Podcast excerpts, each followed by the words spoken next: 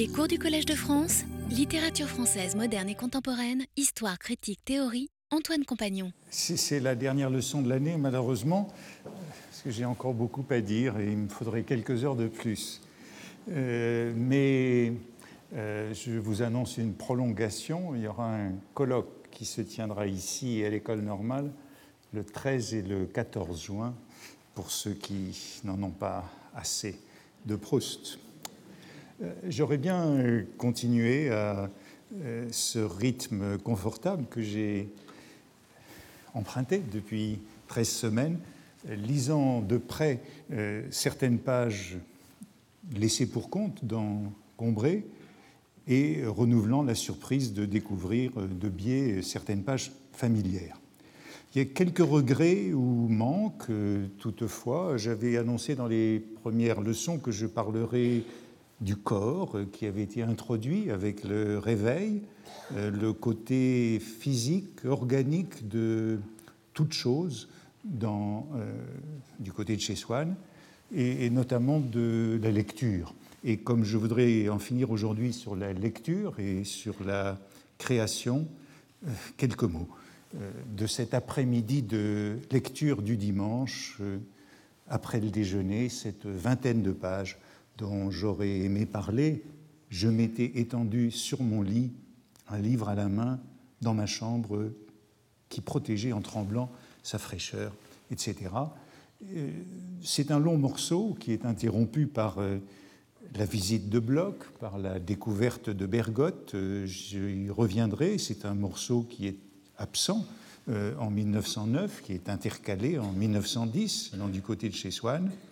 Et c'est ce côté euh, physique de la lecture qui met en jeu le corps et les sensations hein, qui euh, m'intéressait, ce loisir animé par la lecture et qui, est-il écrit, est pareil au repos d'une main immobile au milieu d'une eau courante, le choc et l'animation d'un torrent d'activité. Et Proust développe beaucoup ce côté physique de la lecture, cette vie des personnages qui est intérieure au corps. C'est un regret de n'avoir pas abordé ce côté. L'autre euh, annonce que j'avais faite euh, au début du cours, euh, c'était des considérations sur la fin de Du côté de chez Swann, comme j'ai parlé du début. C'est encore toute une affaire. Hein. J'ai mentionné l'immense travail de Proust sur les premiers placards Grasset qui sont à Genève, et je citais euh, Vaudoyer, euh, je citais plutôt Proust écrivant à Vaudoyer, tandis qu'il se mettait à corriger ces placards. Mes corrections jusqu'ici, j'espère que cela ne continuera pas, ne sont pas des corrections, il ne reste pas une ligne sur 20 du texte primitif, etc. Il y, a donc des déplacements, des transformations majeures dans ces premiers placards, comme l'invention de Vinteuil, qu'il m'est arrivé d'évoquer. Mais après ces premiers placards, le texte est relativement stable. On pourrait dire heureusement pour les finances de Proust, puisqu'il a dû payer beaucoup pour les corrections des premiers placards. Et euh, les corrections sont donc moindres jusqu'aux cinquièmes épreuves en octobre 1913, sauf justement pour la fin de Du côté de chez Swann, nom de pays, le nom, cette fin qui reste longtemps incertaine, provisoire. C'est la question du nombre de pages du volume euh, qui rend cette euh, fin euh, flottante. Proust a d'abord envisagé deux volumes de 700 pages, puis trois volumes de 500 pages, et il s'agissait donc de trouver, comme il dit dans une lettre à Grasset, au début de juin 1913, un point d'orgue où arrêter ce premier volume si tout son contenu réel n'est pas épuisé quand son extrême limite de dimension matérielle sera atteinte. Et puis, euh, à la fin de juin, euh, lorsqu'il n'a pas encore rendu ses premiers placards, euh, il écrit Le volume aurait plus de 700 pages et, il ne sait pas où l'arrêter.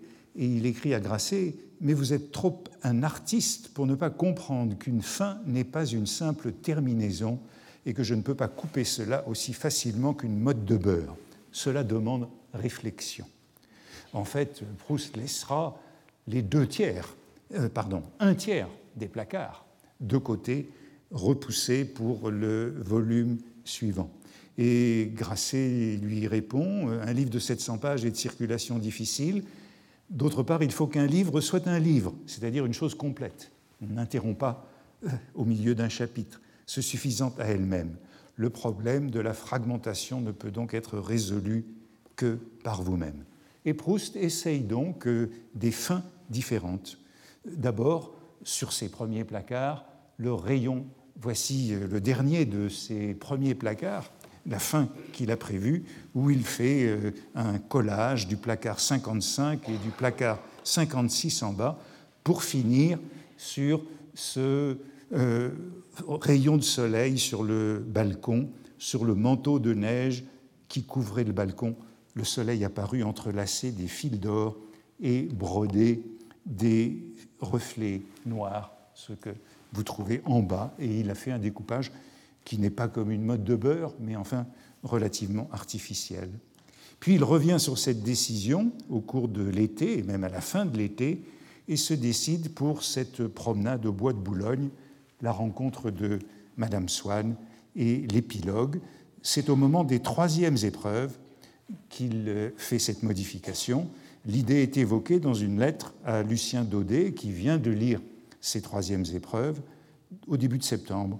J'ai eu l'idée d'interpoler un peu les dernières pages que vous avez et d'ajouter pour la fin du volume quelques pages qui venaient un peu plus loin et que vous n'avez pas. Je vais tâcher de les trouver et de vous les envoyer si cela ne vous gêne pas trop. Vous me direz si cela ne finit pas mieux que la dernière page actuelle et à Louis de Robert, qui est son confident de toute cette année, je ne laisserai pas la fin telle que vous l'avez lue, je n'allongerai cependant pas le livre, j'ajouterai seulement cinq ou six pages qui se trouvent au milieu du second volume et qui feront un couronnement un peu plus étendu. Il s'agit donc de ce morceau de promenade au bois de Boulogne dont il écrit encore à Louis de Robert au moment où il fait ce changement, en octobre 1913 peu de semaines avant la publication du volume, alors se placerait ce morceau sur mes promenades allées des Acacias. Ce morceau ne venait qu'une centaine de pages plus loin et était rétrospectif. Maintenant, ce serait le contraire. Il serait prospectif. Il annonce la rencontre de Madame Swann au lieu de revenir sur cette rencontre. Vous jugerez si cela termine mieux que le soleil sur le balcon. Ce montage est donc fait au tout dernier moment, et on a souvent fait valoir qu'il restait euh, bancal, ambigu, problématique, approximatif d'abord. Le voici, voici euh, le placard où Proust écrit dans la marge C'est à peu près ici que commence la nouvelle fin. Ce, cette promenade au bois de Boulogne et cette euh, promenade au bois de Boulogne est, comme dit euh, voici le passage, l'épilogue proprement dit, cette complexité du bois de Boulogne qui en fait un lieu factice et dans le sens géologique ou mythologique du mot un jardin, je l'ai retrouvé cette année comme je l'ai traversé pour aller à Trianon un des premiers matins de ce mois de novembre où à Paris, dans les maisons, la proximité et la privation du spectacle de l'automne qui s'achève si vite sans qu'on y assiste donne une nostalgie, etc sur les placards grassés, quand il proposait cette fin, Proust écrivait Voici cette complexité. Dans la marge, il écrivait euh, euh, une indication, alinéa plus grand, deux lignes de blanc, pour bien marquer le sens de l'épilogue. Et cet euh, épilogue, ce passage, a été ébauché dans un cahier que l'on trouve c'est un épilogue un peu troublant par cette référence au présent, au présent de l'écriture. Il était ébauché dans un cahier euh, où Proust a essayé beaucoup de, fins pour cette. Euh, c'était à ce moment-là la fin du chapitre qui s'appelle Autour de Madame Swann, au début à l'ombre des jeunes filles en fleurs.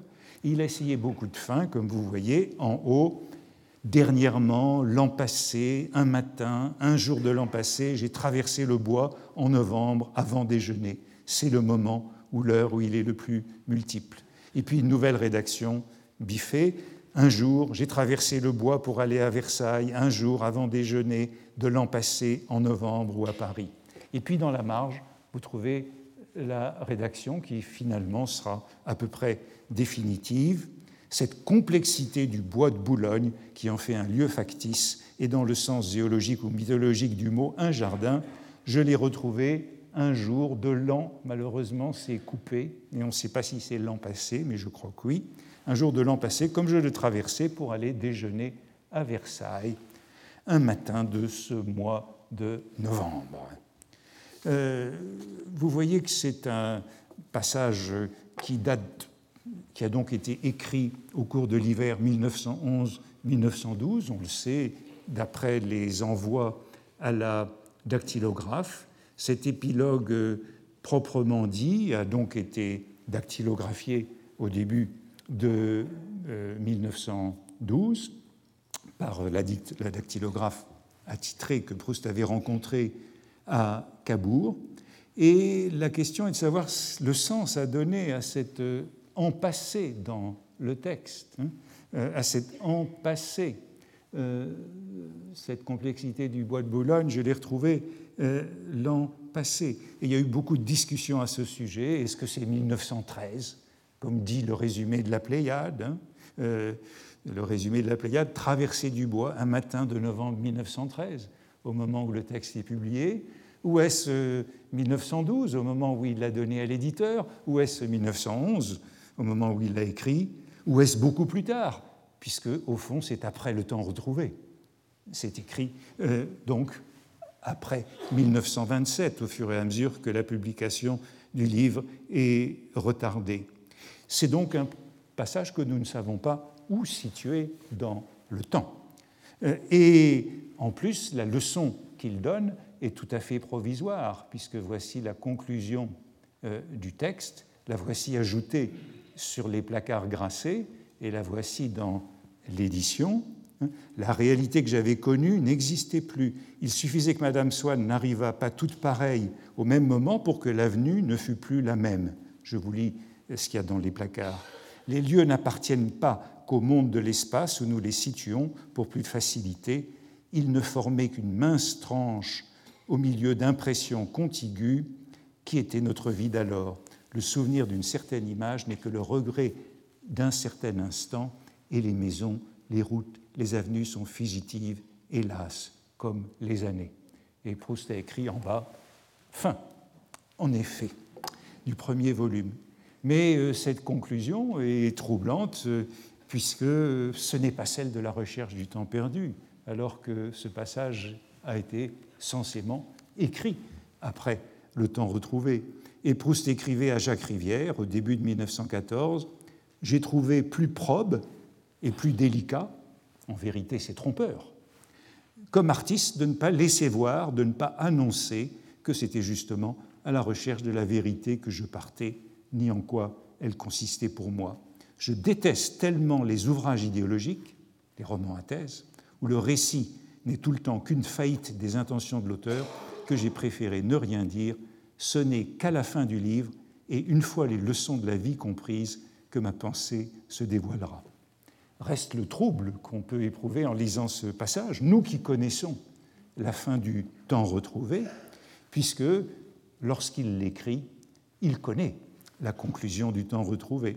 Et il ajoute dans sa lettre à Rivière celle que j'exprime à la fin du premier volume, dans cette parenthèse sur le bois de Boulogne, que j'ai dressée là comme un simple paravent pour finir et clôturer un livre qui ne pouvait pas, pour des raisons matérielles, excéder 500 pages, est le contraire de ma conclusion. C'est donc le contraire de la conclusion définitive du livre que nous lisons à la fin du côté de chez Swann, à savoir que le temps ne peut pas être retrouvé. Elle est une étape d'apparence subjective et dilettante vers la plus objective et croyante des conclusions. Disons que c'est donc une tromperie du narrateur qui sait. On peut dire aussi que c'est une preuve du peu de soucis narratologique de Proust. Proust n'est pas un narratologue et il a une certaine indifférence à la rigueur des positions. Laissons cette fin de côté, mais j'avais promis euh, d'en parler Pour revenir à ces malices et perversités du héros que j'évoquais dans les deux semaines passées et à leur relation avec son désir de devenir écrivain. Et c'est de cela dont je voudrais parler, et c'est ça qui fera la conclusion de ce cours.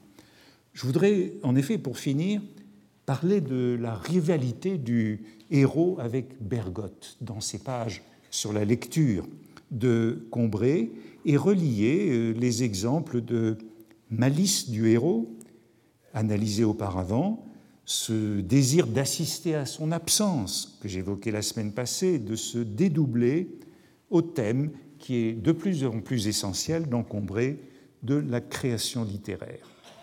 J'évoquais la semaine passée ce moment dans Les jeunes filles en fleurs du dédoublement de Bergotte comme exemple du dédoublement exigé par la littérature. Bergotte qui transpose la langue de ses frères et sœurs dans son style unique et qui en même temps proscrit cette langue dans sa propre élocution. Je crois que ces réflexions sur le dédoublement nécessaire à la littérature euh, traversent ces pages et fait le fond de l'œuvre. Le héros qui, d'encombrer, veut devenir écrivain fait l'expérience, dès le début, du désir et de la déception, passe à travers ce cycle incessant de l'exaltation et de la dépression, passe par des moments d'incapacité, d'impuissance d'écrire, de désolation sur son manque de talent, puis aussitôt par des épiphanies, des extases, comme euh, le moment qui a lieu à la fin de Combray dans le morceau des Trois Clochers. Et une citation que je trouve à la fin de Combray me permet de fonder ce rapprochement entre mal et littérature lors des abattements de l'écrivain en herbe, lorsqu'il fait le constat de son manque de talent. Il voudrait devenir écrivain, mais il ne sait pas quoi écrire. C'est ça, ce désir sans objet qui le torture. Aussi découragé, je renonçais à jamais à la littérature malgré les encouragements donnés que m'avait donné Bloch. Ce sentiment intime, immédiat que j'avais du néant de ma pensée prévalait contre toutes les paroles flatteuses qu'on pouvait me prodiguer, comme chez un méchant dont chacun vante les bonnes actions, les remords de sa conscience. Voilà encore une comparaison un peu troublante, me semble-t-il, prise littéralement. Il y a le même sentiment de tromperie, de mensonge, d'imposture sur le plan littéraire et sur le plan moral, la même fêlure, la même division euh, chez l'écrivain qui doute de lui-même et chez euh, l'escroc qui dissimule son forfait. Les autres le prennent pour un futur grand écrivain alors qu'il est bien conscient de sa médiocrité, et comme les autres euh, prennent euh, l'escroc pour un être moral alors qu'il se sait coupable et souffre de remords, de conscience. Hein? L'un sait qu'il ne sera jamais écrivain et l'autre sait qu'il est un scélérat. Les autres l'ignorent, ne le voient pas, et on a là encore une inspiration à la Dostoïevski. Or, ce sentiment d'impuissance, d'hypocrisie, d'imposture, de, probablement de culpabilité, et la nécessité de faire face, j'ai envie de dire que c'est aussi celui de Proust, si nous revenons au titre de ce cours. Proust en 1913, on l'a vu, année très mal commencée, avec les refus des éditeurs, Fasquelle, la NRF, puis Ollendorf, et enfin, l'accord avec Grasset, les extraits refusés par le Figaro et par la NRF, tout ce début d'année est marqué par l'échec, l'absence de reconnaissance. Proust, dans sa correspondance, se montre discret sur toutes ces avanies, mais il est certain qu'il est éprouvé par elles. Et puis l'année se terminera, d'une certaine façon, en gloire, par la mise en vente de Swann, les premiers articles favorables et un accueil qu'on peut qualifier somme toute d'heureux, comme une revanche. Mais au moment même de cette revanche, le départ, la fuite d'Alfred Agostinelli le 1er décembre, puis très vite sa mort, immédiatement suivie d'une inflexion, d'un renouvellement de l'œuvre. Ce renouvellement de l'œuvre, on a l'habitude de le lier à ces événements dramatiques il n'y a pas trace de la prisonnière et de la fugitive avant ces événements, mais je voudrais aussi les lier à la publication du premier volume et de manière contradictoire à ce moment, ce moment contradictoire, cette terrible coïncidence qui est encore un dédoublement, le moment de récompense par la publication qui est aussi celui du drame. Cela touche à une question qui est une vieille énigme pour moi. Quand Proust s'est-il rendu compte, a-t-il pris conscience qu'il avait écrit un grand roman, qu'il avait accompli une œuvre importante, originale, majeure? Suis-je romancier demandait-il en 1908. Depuis quand sait-il qu'il a réussi? Mon hypothèse, en tout cas c'est celle que je voudrais mettre à l'épreuve aujourd'hui, est que c'est au cours de cette année 1913 et peut-être à la lecture des épreuves, des placards, au printemps de 1913, à leur relecture, par exemple avec la création de Vinteuil en mai 1913. Ils font le naturaliste Vinton, voisin à Combray, et le compositeur Berger, l'auteur de la sonate. Et dans cette jubilation de la fusion des deux personnages, il me semble qu'on a un petit peu la preuve que ça marche. Comme le héros à Combray s'écrit zut, zut, zut, zut. Hein, c'est l'enthousiasme de l'émotion poétique qu'il ressent à ce moment-là. C'est une sorte d'eureka. Eh bien, c'est un peu ce qui se produit au printemps de 1913 lorsque Proust entend la sonate de Franck le 19 avril, jouée par Enesco, et que juste après, il mêle ces deux personnages pour n'en faire plus qu'un, vérifiant la thèse de son livre, celle de l'incohérence du moi mondain et du moi créateur. Hein. Euh, Vinteuil, c'est d'un côté une vieille bête, comme il dit, et de l'autre côté, c'est un génie. Et Proust, lorsqu'il évoque cette fusion, euh, par exemple dans une lettre à Lucien Daudet, au début de septembre 1913, le fait avec euh, jubilation, avec un rare contentement de soi. Vous me dites qu'il y a un certain sens social et des répercussions dans ce livre. J'accepte ce double compliment. Souvent, vous le savez, on dit d'un grand artiste, à côté de son génie, c'était une vieille bête qui avait les idées les plus étroites. Mais comme on a d'avance l'idée de son génie, on ne se figure pas en réalité, on ne se le figure pas en réalité étroit, ridicule. Aussi, j'ai trouvé plus frappant de montrer d'abord Vinteuil vieille bête sans laisser soupçonner qu'il a du génie. Et dans le deuxième chapitre, de parler de sa sublime sonate. Et vous savez que ces mots, vieille bête, génie, on les retrouvera dans la bouche de Swann à propos des deux Vinteuil, puisqu'il est incapable de les réconcilier et de penser que c'est le même. Mais c'est surtout de la confrontation avec Bergotte que je voudrais parler pour finir, parce qu'elle est complètement transformé sur les placards.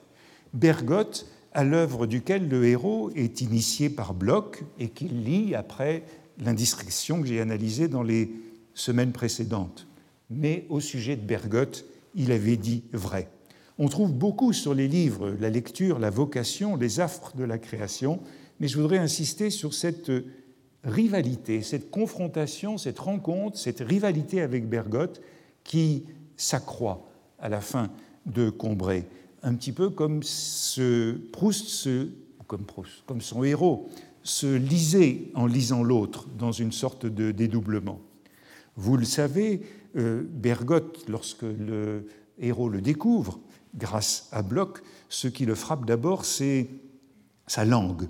Dans les euh, premiers cahiers, euh, voici ce qu'il en est. Ce sont les premières apparitions de Bergotte dès les premières pages, dès les premières pages, sans bien, euh, euh, dès les premières pages, je fus sensible, sans bien le distinguer, comme des notes qui nous charment sans qu'on ait démêlé nettement l'air qu'elles composent.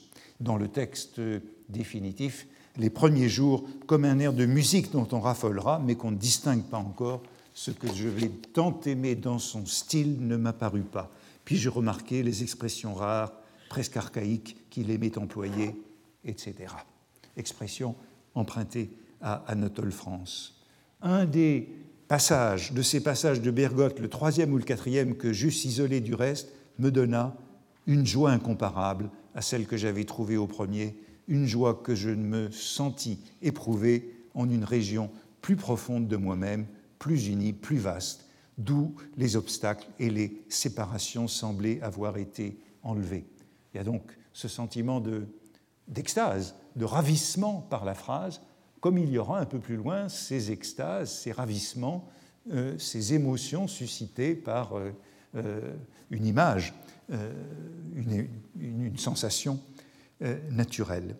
C'est après ces lectures que le héros rêve de devenir écrivain du côté de Guermantes en pensant à la duchesse vers la fin de Combray. Et aussitôt, il rencontre l'échec, l'impuissance. Elle me faisait lui dire le sujet des poèmes que j'avais l'intention de composer, et ses rêves, puisque ce sont des rêves sur euh, la duchesse, m'avertissaient que, puisque je voulais être un jour un écrivain, il était temps de savoir ce que je comptais écrire. C'est toujours le drame, ce, ce trou du sujet. Mais dès que je me le demandais, tâchant de trouver un sujet où je puisse faire tenir une signification philosophique infinie, mon esprit s'arrêtait de fonctionner. Je ne voyais plus que le vide en face de mon attention. Je sentais que je n'avais pas de génie ou peut-être une maladie cérébrale l'empêchait de naître. La question insurmontable pour le héros, c'est celle de l'invention du sujet philosophique, du sujet profond. Il rêve de devenir le premier écrivain de l'école, de l'époque, puis fait euh, l'épreuve du renoncement. Il parle d'absence de génie, de trou noir. Il n'est pas au nombre de, il est au nombre de ceux qui n'ont pas de disposition pour écrire. Et l'apparition de Madame de Guermantes à la messe dans l'église de Combray approfondit ce marasme. Combien, depuis ce jour, dans mes promenades du côté de Guermantes, il me parut plus affligeant encore qu'auparavant de n'avoir pas de disposition pour les lettres et de devoir renoncer à être jamais un écrivain célèbre. C'est toujours dans les mêmes termes qu'est posée la contradiction. Devenir un écrivain célèbre, l'expression est répétée, n'avoir pas de disposition. Euh, et il revient donc toujours à l'idée de son manque de talent, mot sur lequel j'insisterai dans un moment, le talent. Comment cette réflexion sur l'écriture est-elle apparue? Elle est apparue dans des cahiers qui datent du début de 1911. C'est donc pas au tout début de Combray. Et voici l'un de ces passages, justement sur euh, Madame de Guermantes, et le désir de devenir écrivain, la contradiction entre ce désir et les extases qui apparaissent. Elle, c'est Madame de Guermantes, me faisait raconter le sujet des romans poèmes. Vous voyez l'incertitude, des romans ou poèmes que je devais composer. Et ce m'était un avertissement que, puisque je voulais être écrivain, qu'il était temps de penser à ce que je voulais écrire. Toujours le problème est toujours posé en ces termes. Mais dès que je me le demandais, tâchant de trouver un sujet philosophique d'une profondeur infinie, mon esprit cessait aussitôt de fonctionner. Je ne voyais plus que du noir devant moi. Je, ne me, je, ne me je sentais que je n'avais aucun génie. Peut-être était-ce une maladie qui l'empêchait de naître. J'étais inquiet. Je cherchais à qui je pourrais demander conseil, à notre curé, à notre médecin malgré les avis de Bloch, je renoncerai à faire des lettres, euh, car ce sentiment intime immédiat de mon néant euh, prévalait contre les compliments qu'on pouvait me faire comme pour un méchant, un criminel méchant, dont chacun célèbre les bonnes actions. Voilà l'émergence de ce thème dont chacun célèbre les bonnes actions, qui, pendant ce temps, connaît la noirceur de sa mauvaise conscience. Et bien ce thème du, mal lié à cette malédiction de celui qui ne pourra pas devenir écrivain. Et si vous lisez, ah non, j'ai oublié de vous mettre la marge, dans la marge, il y a une une petite addition qui parle précisément du dédoublement du, se lire comme si on était un autre, et l'incapacité où le héros se trouve de se lire comme s'il était un autre. Et pourtant, euh, les extases inattendues interrompent ce découragement dans ces cahiers, et on en trouve de multiples exemples. C'est un passage très célèbre des brouillons, c'est de ces promenades solitaires que je fis à l'automne du côté de mes églises que date une des lois vraiment immuables de ma vie spirituelle. Tout d'un coup, tandis qu'une image passait sous mes yeux ou dans ma pensée, je sentais un plaisir particulier, une sorte de profondeur, qu'il y avait quelque chose sous elle, une réalité plus profonde. Donc cette intuition que, vous voyez, cette incapacité liée à la recherche du grand sujet, et puis euh, ces intuitions qui ne sont pas encore euh, exploitées, qu'il y a des moments poétiques euh, révélateurs. C'est dans beaucoup de cahiers que l'on trouverait ça. C'est quelques images, c'est jamais, jamais ce n'est la grandeur, la valeur rationnelle d'une idée qui m'a depuis donné la sensation euh, de sa beauté, qui m'a dit, voilà, il y a du beau, euh, du vrai, il y a quelque chose à creuser, c'est quelques images qui étaient a priori sans valeur intellectuelle, quelques clochers filants dans une perspective. Voilà l'origine de ces trois clochers qui seront insérés plus tard dans le texte. Et c'est là qu'on trouve ce fameux, dans une marge, dans un verso ce fameux zut, zut, zut, zut, qui est le moment important qui annonce la révélation. Ici, c'est un simple zut que c'est beau, que vous trouvez biffé. Euh, ici, zut que c'est beau. Voici sa première apparition. Zut que c'est beau.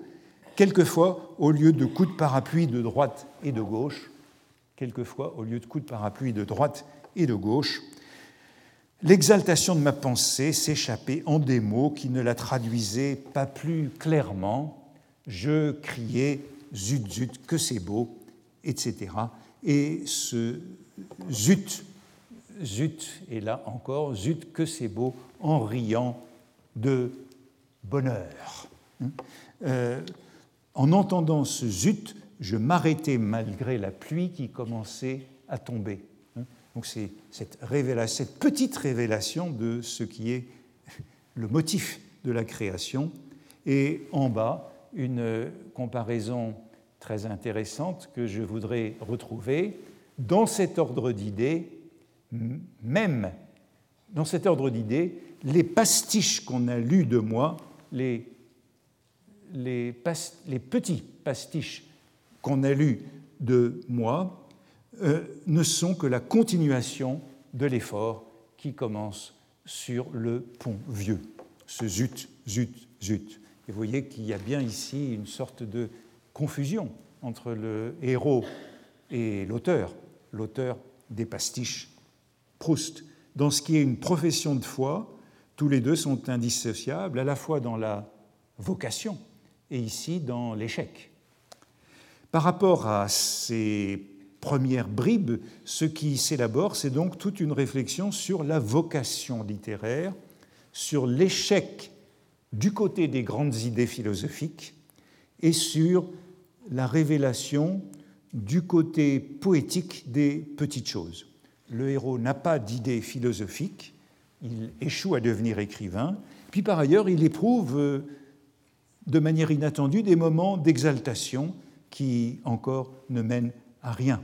Dans le roman, euh, cela sera décrit dans les mêmes termes, les extases inattendues et ce qu'il découvre en lisant Bergotte et qu'il éprouve pourtant euh, cette euh, impuissance à trouver un sujet philosophique.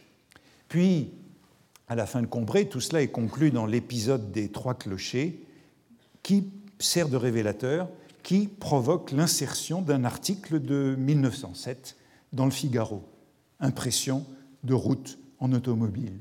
Et il faut penser combien cela est étrange cette reprise.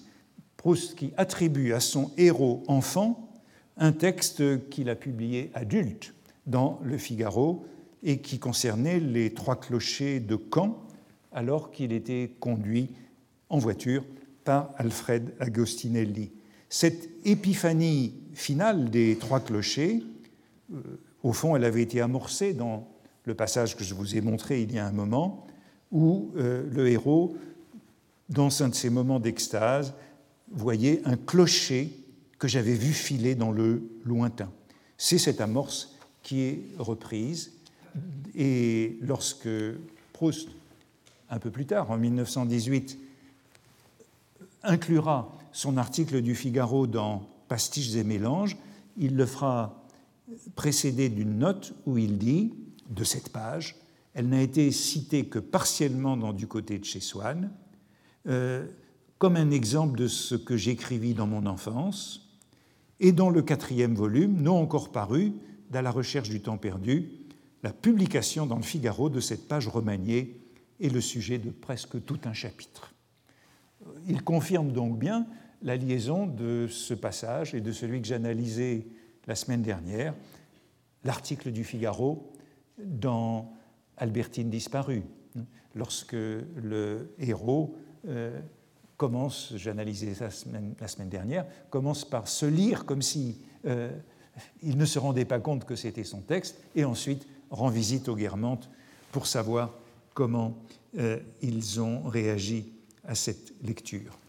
L'épisode des trois clochers relie donc cette extase, pour la première fois, l'extase des petites choses et l'écriture, mais encore de manière implicite, puisque voici l'introduction du passage, sans me dire que ce qui était caché derrière les clochers de Martinville et le bonheur qu'ils ont provoqué devait être quelque chose d'analogue à une jolie phrase. Vous voyez qu'il y a bien la liaison entre le bonheur éprouvé à lire Bergotte et le bonheur euh, éprouvé dans ces spectacles mouvants de la nature. Puisque c'était sous la forme de mots qui me faisaient plaisir que cela m'était apparu, demandant un crayon et du papier au docteur, je composais, malgré les chaos de la voiture, pour soulager ma conscience et obéir à mon enthousiasme, le petit morceau suivant que j'ai retrouvé depuis et auquel je n'ai eu à faire subir que peu de changements. Suit l'article du Figaro, que voici dans le Figaro, et puis euh, cette euh, conclusion, elle aussi un peu étrange. Je ne repensais jamais à cette page, mais à ce moment-là, quand au coin du siège où le cocher du docteur plaçait habituellement dans un panier les volailles qu'il avait achetées au marché de Martinville j'eus fini de l'écrire, je me trouvais si heureux et je sentais qu'elle m'avait si parfaitement débarrassé de ces clochers de ce qu'ils cachaient derrière eux que, comme si j'avais été moi-même une poule et si je venais de pondre un œuf, je me mis à chanter à tue-tête. Donc c'est ce premier moment de création littéraire où, au fond, les deux côtés se rejoignent, hein. le côté philosophique, le côté Bergotte et le côté poétique, le côté des petites choses quotidiennes.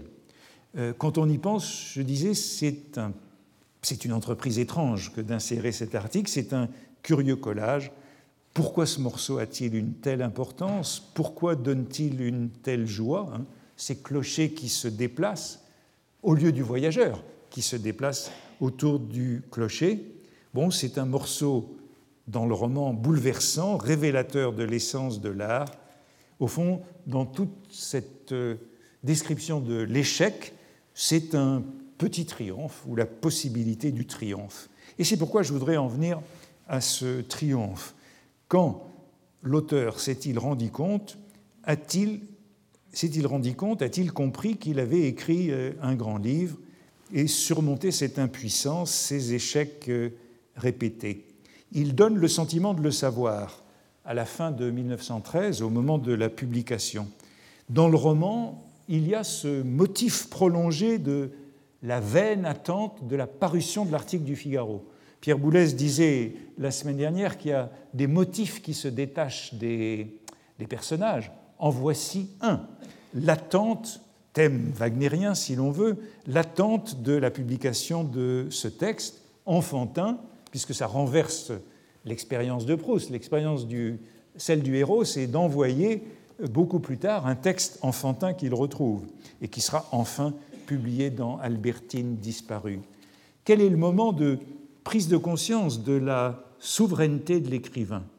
Euh, On peut y voir des indices dans les échanges de lettres euh, de Proust en 1913 avec Louis de Robert et Lucien Daudet, qui sont les deux premiers lecteurs à qui il confie ses épreuves.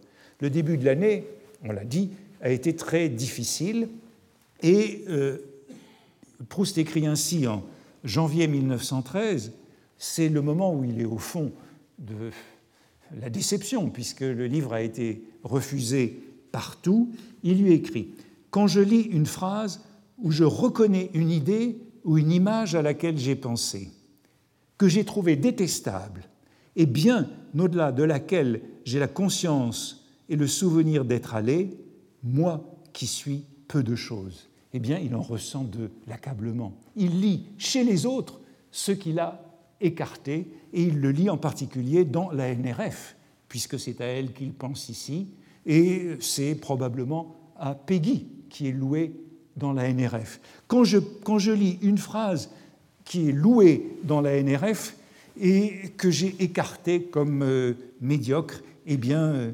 j'éprouve une sorte de, malaise euh, devant l'aveuglement des lecteurs. Eh bien, vous le savez, c'est un sentiment que l'on retrouve dans Du côté de chez Swann lors de la lecture de Bergotte, mais avec une autre conclusion.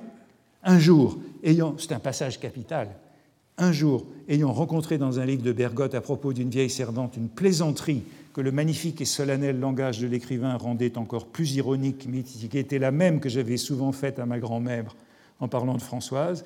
Une autre fois où je vis qu'il ne jugeait pas indigne de figurer dans un de ces miroirs de la vérité qu'étaient ses ouvrages, une remarque analogue à celle que j'avais eu l'occasion de faire sur notre ami M. Legrandin. Remarque sur Françoise et M. Legrandin, qui étaient certes de celles que j'eusse le plus délibérément sacrifiées à Bergotte, persuadé qu'il les trouverait sans intérêt. Il me sembla soudain que mon humble vie et les royaumes du vrai n'étaient pas aussi séparés que j'avais cru, qu'ils coïncidaient même sur certains points, et de confiance et de joie, je pleurais sur les pages de l'écrivain comme dans les bras d'un père retrouvé. Euh, renversement de la situation qu'il décrit et euh, dans la lettre à Louis de Robert. Et la thèse que je voudrais soutenir, c'est que ce passage est à peu près contemporain. Dans la lettre, ses doutes sont accentués lorsqu'il rencontre ailleurs ce qu'il a rejeté. Et il dit à Louis de Robert C'est ce qui fait quelquefois que je me demande si j'ai raison de publier ce livre, sentant que je suis sur les autres, par conséquent sur des points où j'ai la chance d'être plus impartial, en si profond désaccord avec les moins bêtes de mes contemporains. Les moins bêtes de mes contemporains, ce sont ceux de la NRF qui apprécient pourtant Peggy. Il y a donc un profond malentendu qui fait que Proust écrit encore à Louis de Robert, après tous ses refus, J'avoue que j'ai un peu le délire de persécution, mais je n'ai nullement celui des grandeurs.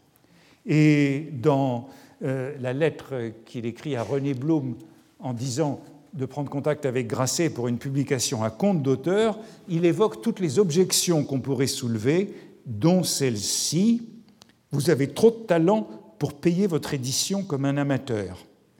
Proust réfute cette objection, sauf le talent que j'ignore. Autrement dit, j'ignore si j'ai du talent. En somme, au début de 1913, Proust passe par les mêmes phases de doute que son héros dans Et Louis de Robert l'encourage à peu près comme euh, Bloch dans le roman. Il lui écrit Soyez rassurés, vous triompherez au bout du compte et vous goûterez la gloire pure qui vient d'en haut, celle que nous souhaitons tous et que vous méritez, l'un des premiers parmi nous. Et Louis de Robert lui rapporte encore le mot de son ami, à qui il lui a parlé de Proust et qui a dit Ah, Marcel Proust, me dit-elle, celui qui a tant de talent. C'est bien le mot qui compte, avoir ou non du talent. Proust envoie les deuxièmes épreuves du côté de chez Swann à Louis de Robert dans la seconde quinzaine de juin, Et Louis de Robert lui répond en lui avouant son admiration. Je suis toujours dans l'admiration, ne coupez rien, ce serait un crime. Tant d'aperçus originaux, tant d'observations d'une justesse et d'une vérité surprenantes. Et un peu plus tard, à la fin de l'été, il envoie ses épreuves à Lucien Daudet. Et curieusement, c'est le même mot euh, qui vient chez Lucien Daudet. On connaît ce mot par la réponse de Proust. Ce que vous appelez votre admiration pour mon livre est un effet de votre grande gentillesse pour moi. Et il ajoute, puisque Lucien Daudet a lu ses épreuves avec sa mère, Madame Alphonse Daudet, je suis bien heureux de ce que vous me dites de l'opinion favorable de votre mère. Voici les deux premiers lecteurs de ces épreuves, Lucien de Robert, Louis de Robert et Lucien Daudet, qui répondent donc par le même mot d'admiration.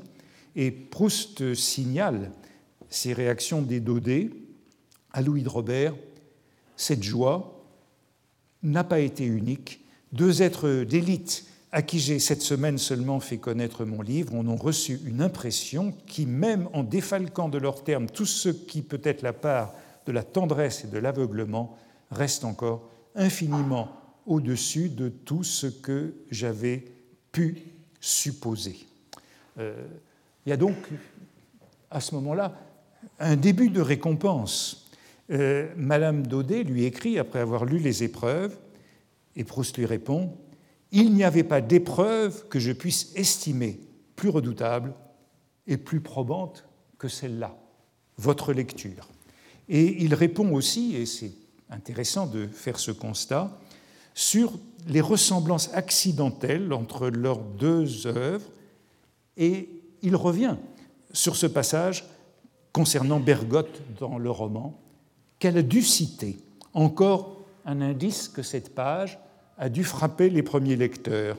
Il lui écrit Comme dans les pages auxquelles vous faites allusion avec tant de beauté, de bonté, je me suis rassuré auprès de la pensée si vaste de Bergotte, de même mon admiration pour vous me donnait confiance.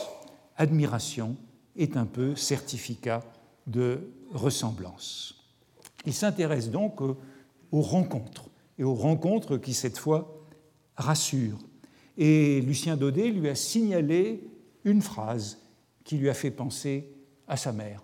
C'est une belle phrase de Proust, d'ailleurs, divisant la hauteur d'un arbre incertain, un invisible oiseau s'ingéniait à faire trouver la journée courte, explorer d'une note prolongée la solitude environnante, mais il recevait d'elle une réplique si unanime, un choc en retour si redoublé de silence et d'immobilité, qu'on aurait dit qu'il venait d'arrêter pour toujours l'instant qu'il avait cherché à faire passer plus vite.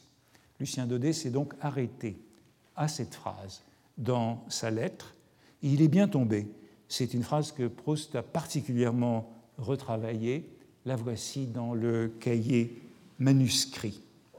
Euh, Proust, dans sa lettre, compare cette phrase à un vers de Madame Daudet, euh, un vers qui est, dit-il, euh, beaucoup plus joli que sa phrase. Son vol est un circuit dessiné par sa voix. Et il ajoute Madame Daudet peut être certaine que s'il y a eu rencontre, il n'y a jamais eu plagiat. Eussé-je connu cette pièce avant d'avoir écrit cette page, en réalité écrite depuis des années, que j'aurais été incapable d'y introduire quelque chose qui ne serait pas de moi. Vous voyez qu'on réfléchit à ces rencontres, c'est le mot de Proust. La lecture de ces épreuves euh, par Lucien Daudet a été précise, précieuse, et ça rejoint une remarque que j'ai souvent faite. Quand on lit son article du Figaro, c'est un article très général, mais clairement, cette lettre que nous ne possédons pas, analysait un certain nombre de phrases particulières. Je voudrais donc terminer en voyant ce Bergotte en abîme d'encombré.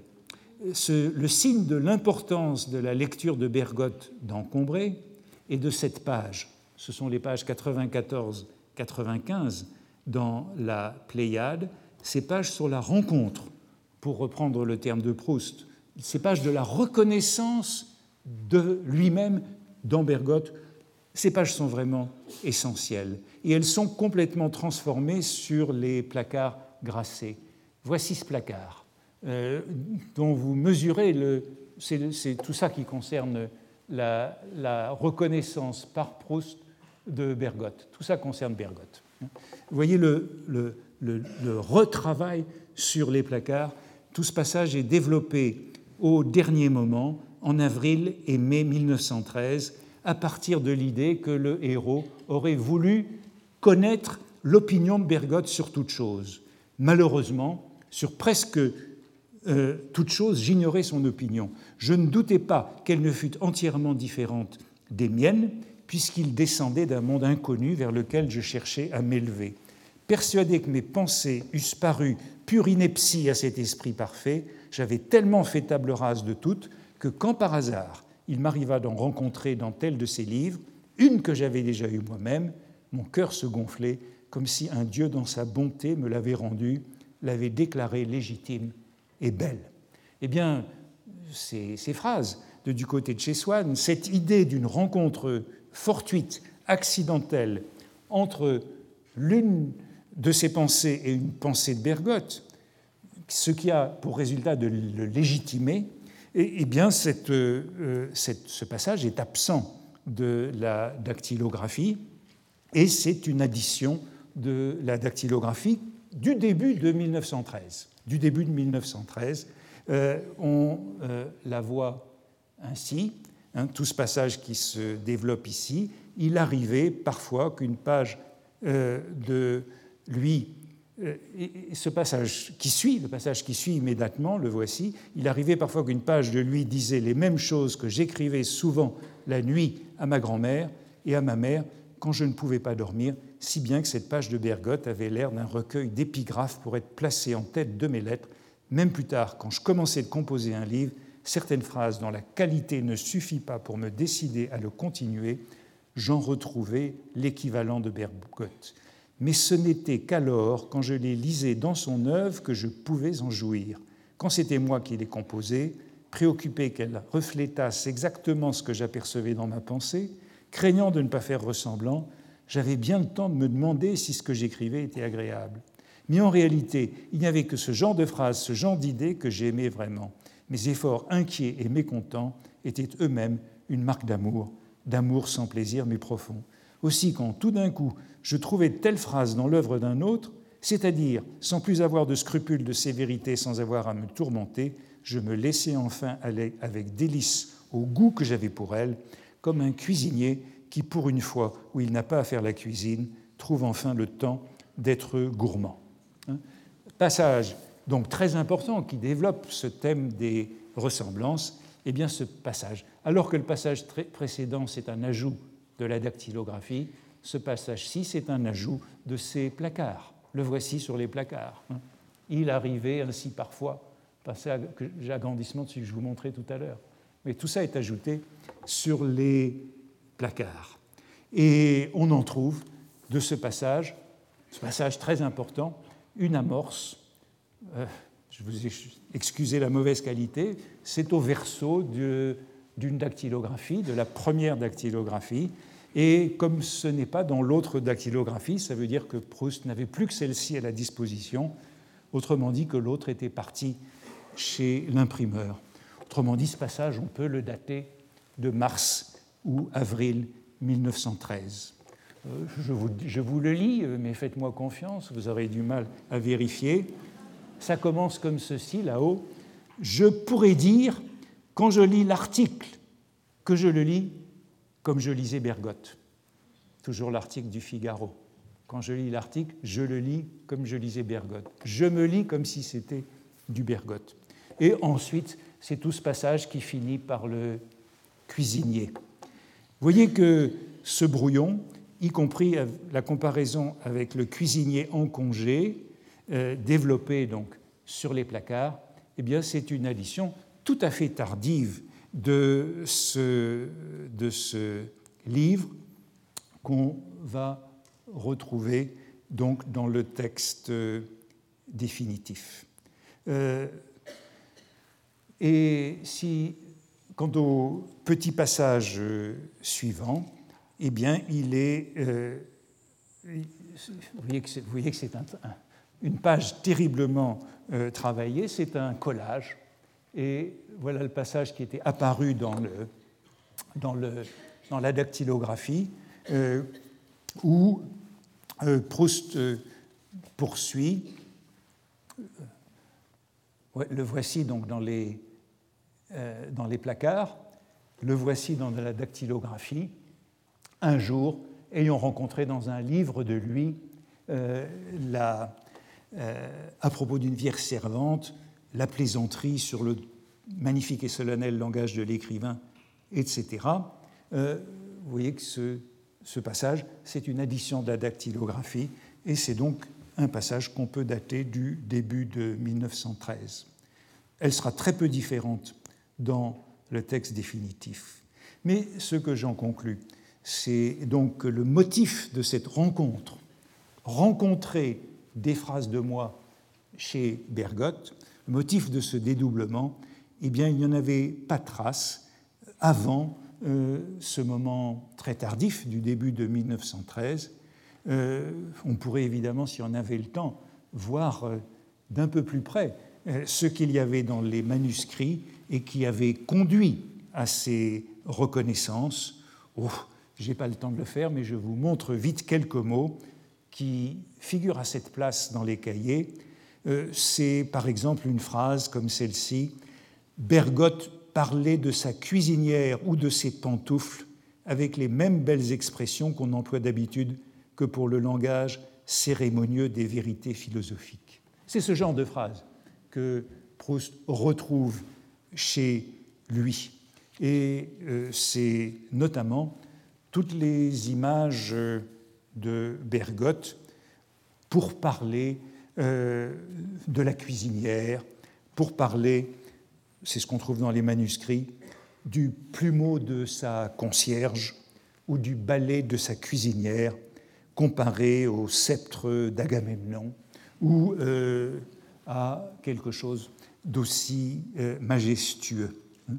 C'est tout cela que euh, le héros trouve chez Bergotte et qu'il compare à la manière dont il parle lui-même. C'est cette façon décalée de parler de la ville ordinaire.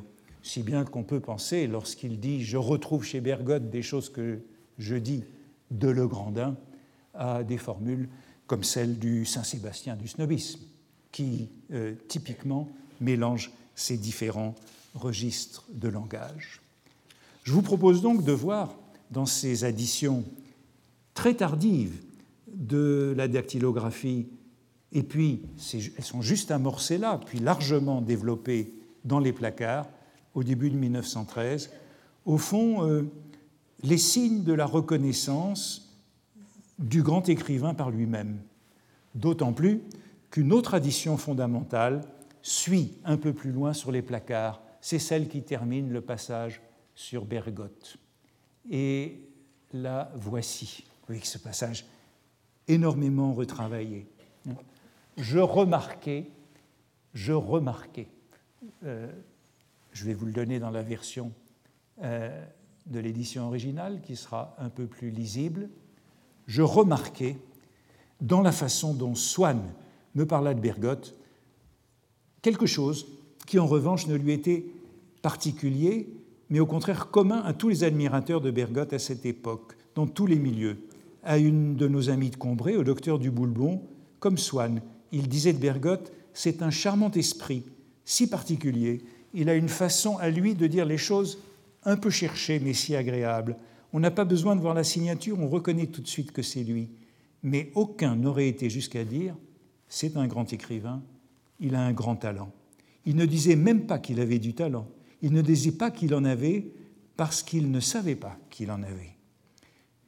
Nous sommes très longs à reconnaître dans la physionomie particulière d'un nouvel écrivain le modèle qui porte le nom de grand talent. Dans notre musée des idées générales, justement parce que cette physionomie est nouvelle, nous ne la trouvons pas tout à fait ressemblante à ce que nous appelons talent. Nous disons plutôt originalité, charme, délicatesse, force. Et puis un jour, nous nous rendons compte que c'est justement tout cela le talent. Vous voyez que tout cela est apparu dans cette marge et ce collage des placards en mai 1913. Passage sur ce qu'est un grand écrivain, qui est absent des manuscrits, absent de la dactylographie, et qui témoigne aussi de la réflexion de l'écrivain sur lui-même, sur son œuvre, de la prise de conscience par l'écrivain de son talent, si l'on veut, plus qu'originalité, charme, délicatesse ou force. vous voyez que c'est bien le mot talent qui est constant dans toute cette réflexion pour désigner la valeur euh, d'un écrivain, comme euh, euh, chez l'ami de Louis de Robert. Cette rivalité avec Bergotte, cette appréciation du talent de Bergotte, c'est donc une invention tout à fait tardive, longuement et soigneusement développée en avril et mai 1913. Or, ce passage, là aussi, est, très marquant. Et il a été remarqué par les premiers lecteurs. Bon, j'ai dit que Madame Daudet y faisait allusion, euh, mais euh, par exemple, l'un des meilleurs comptes rendus, premier compte rendu de, du côté de chez Swann, c'est celui de Lucio d'Ambra dans la Rassegna Contemporanea du 10 décembre 2, j'ai écrit 2013, mais c'est 1913, prédisant, Lucio d'Ambra prédisait que Proust serait égalé à Stendhal dans 50 ans. Et il poursuivait en traduisant cette phrase Tuttavia nessuno avrebbe osato dire e un gran scrittore a un grandissimo ingegno.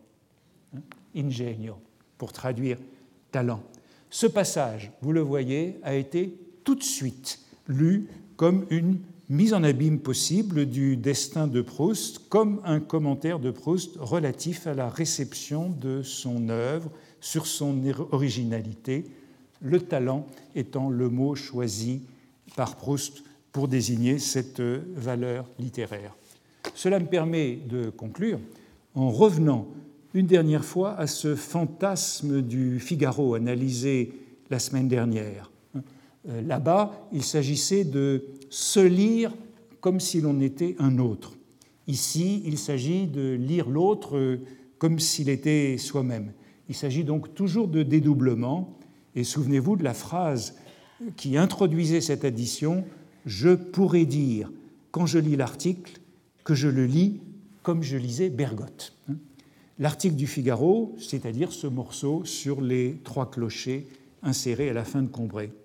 Je crois que l'hypothèse que je fais aujourd'hui n'est donc point trop téméraire. L'enrichissement de ce thème des rencontres avec Bergotte, puis cette théorie du talent, confirme que c'est en corrigeant ces épreuves, hein, les placards grassés en avril et mai 1913, après toute une série d'échecs, de déceptions, de doutes, de déboires, que Proust a définitivement pris conscience de son talent. Si j'avais le temps, j'en donnerais la preuve par neuf dans un dernier retour à l'épisode de l'article du Figaro dans Albertine disparue qui témoigne de la liaison essentielle de, des pages que je suis en train d'analyser sur la rencontre de mes phrases chez Bergotte, de cette rivalité du héros avec Bergotte. En effet, le long passage du Figaro, de l'article du Figaro dans Albertine disparue, se termine ainsi, avec beaucoup d'ironie, bien entendu.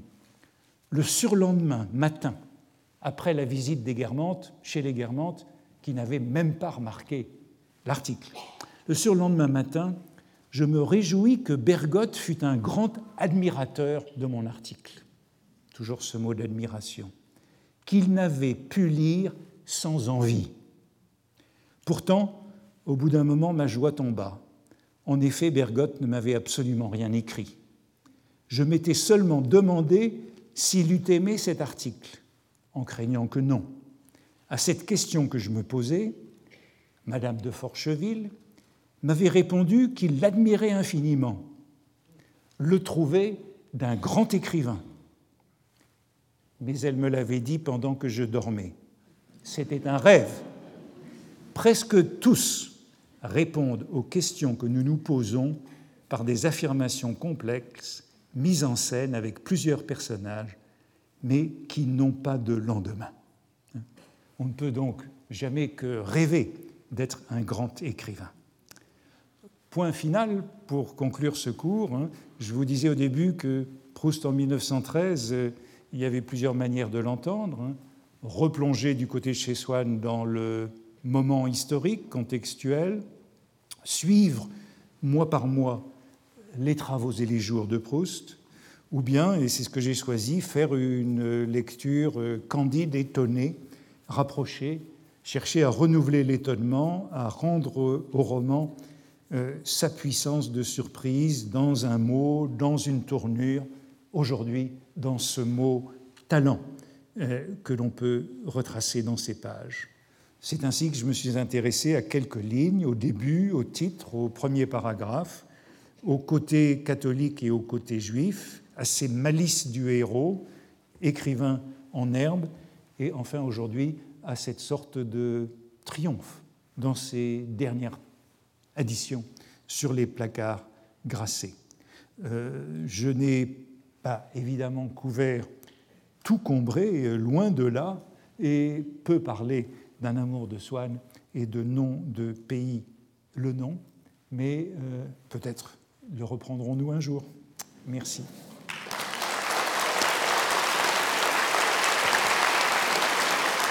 Retrouvez tous les contenus du Collège de France sur www.colège-2-france.fr.